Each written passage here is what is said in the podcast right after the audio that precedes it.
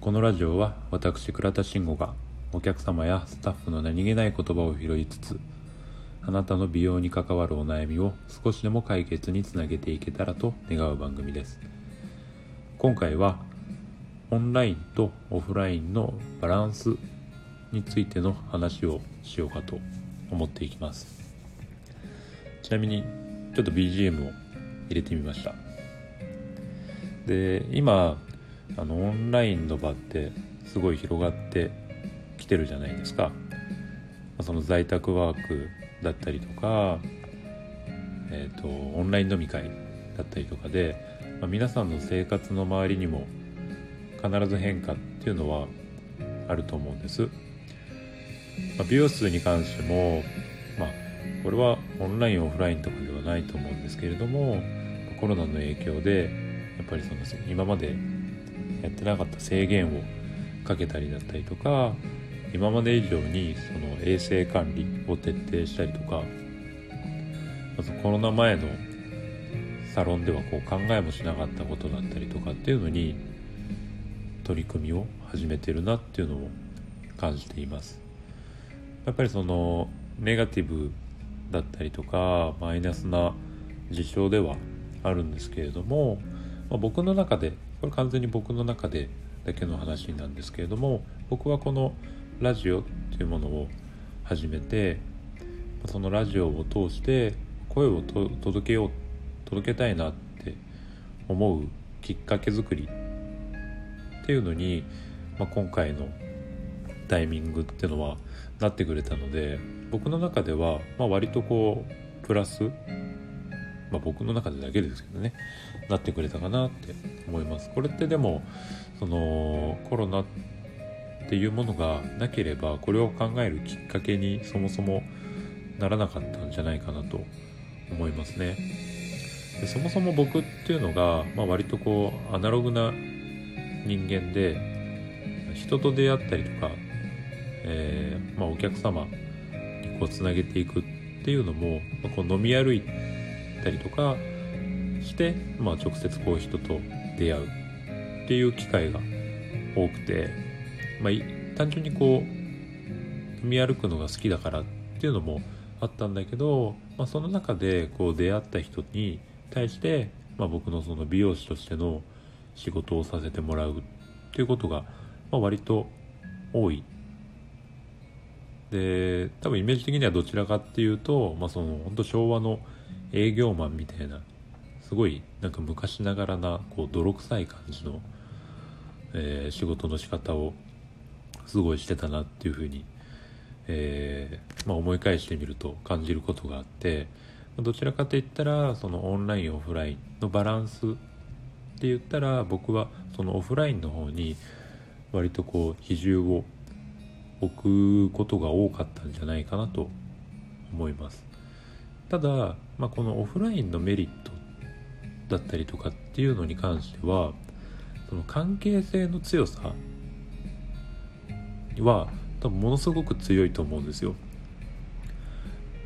実際そのお客様として美容室にいらしていただいた段階でじゃオンラインで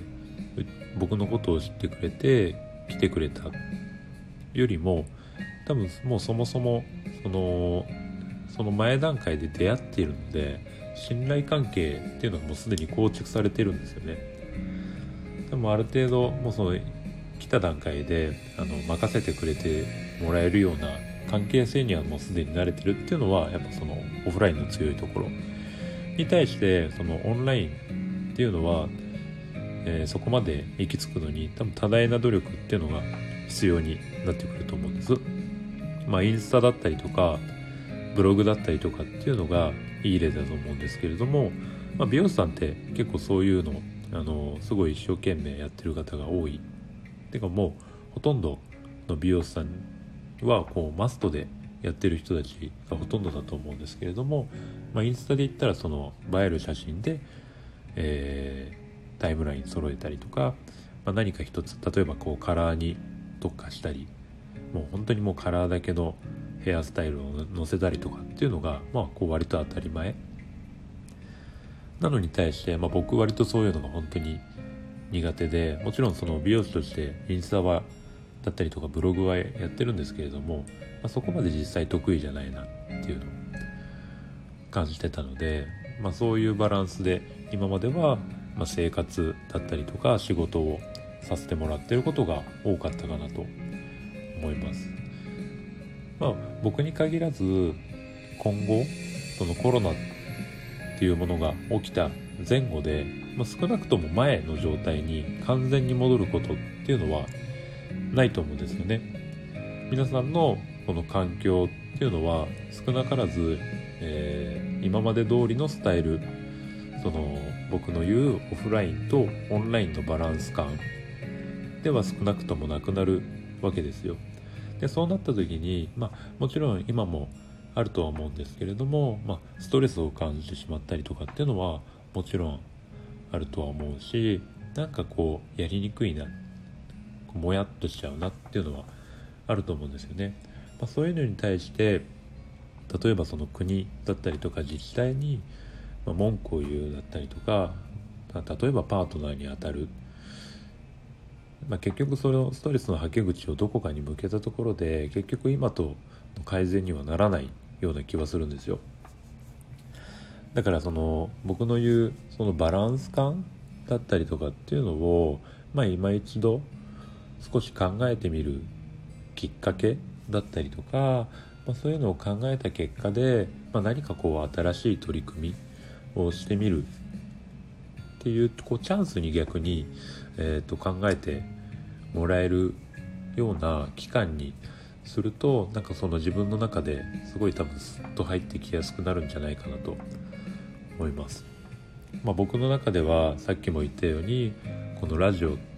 ていうのが、まあ、もちろん始めて日は浅いので、まあ、何かこう成果につながったりとかっていうわけではないないんですけれども、まあ、本当いろんなものを吸収できてるなっていう実感が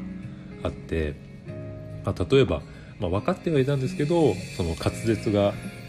悪いなってこう 改めてあの感じたりとか今までその考えたりとか、まあ、なんとなく悩んでることだったりとかっていうのをこうなんとなくにしてたんだけれどもじゃあそれを声に届けて、あの、そのラジオにラジオとして届けようってなった時にじゃあそれを言葉にしなきゃいけない。その自分の悩みだったりとかっていうのを言語化しなきゃいけない。ある程度その、えー、起承転結のケツの部分を作らなきゃいけないってなった時に、まあ、その自分の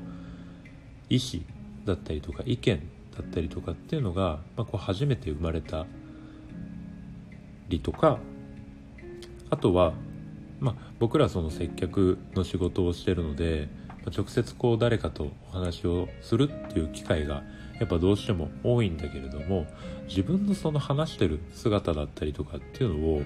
こう客観的に俯瞰してこう見直す機会って多分ほとんどないと思うんですよ。でそうなった時に、まあ、このラジオっていうのをやって音声の編集をする、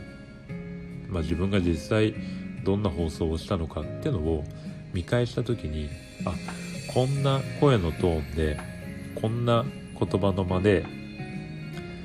こんな口癖で僕は喋ってるんだっていうのを、まあ、改めてこう俯瞰をしてみる。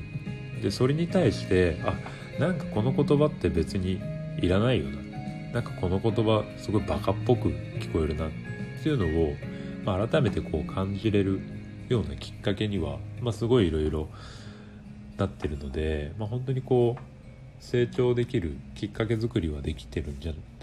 でき始めてるんじゃないかなっていうのをなんとなくあの感じることができてます。なのでまあえー、結果としては